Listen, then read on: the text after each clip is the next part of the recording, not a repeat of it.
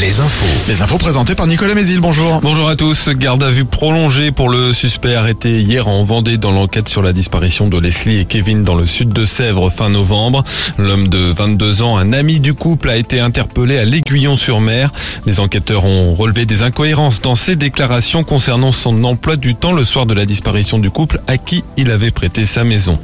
L'interdiction des démarchages téléphoniques le week-end et les jours fériés à partir d'aujourd'hui, ils ne sont autorisés qu'en semaine entre 10h et 20h. Et un même organisme ne peut vous appeler que quatre fois par mois maximum, un mois à moins que vous n'ayez explicitement refusé le rappel.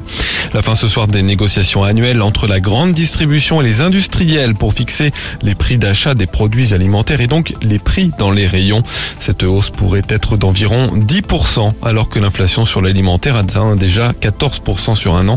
Bruno Le Maire, le ministre de l'économie, a promis hier des mesures dans les prochains jours pour contenir cette hausse des prix. L'enseigne de vêtements Gap France devrait être placée en redressement judiciaire aujourd'hui. La marque est détenue par l'homme d'affaires Michel Ohaillon qui connaît d'importantes difficultés. Camailleux, Gosport, une vingtaine de magasins. Galerie Lafayette en font les frais. Euh, Gap France possède 20 magasins dont un à Angers. Et dans le Maine-et-Loire, divorce en vue entre deux communes. Morane-sur-Sarthe et Domeré, la préfecture convoque une élection le 26 mars, pas pour élire un maire, mais une commission qui rendra un avis sur ce détachement. Le conseil départemental et les conseils municipaux des deux communes voteront par la suite avant l'avis final du préfet. Au chapitre emploi près d'Angers, un forum job d'été ce mercredi au Pont de C, des postes saisonniers à pourvoir dans la grande distribution, la restauration rapide ou encore l'industrie.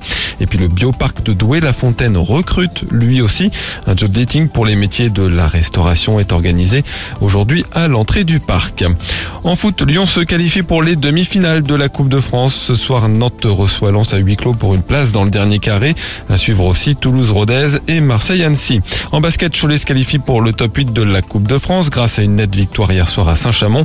Les Angevines, quant à elles, n'ont quasiment aucune chance de se qualifier pour les demi-finales de l'Eurocoupe. Elles doivent battre l'Asvel d'au moins 31 points ce soir en quart de finale retour. Le temps, plein soleil pour ce mercredi. On a eu quelques flocons dans la nuit sur une partie de la Vendée et du Maine-et-Loire. Le vent de nord-est souffle encore, surtout cet après-midi. Des maxi autour de 8 à 9 degrés. Très bonne journée à tous.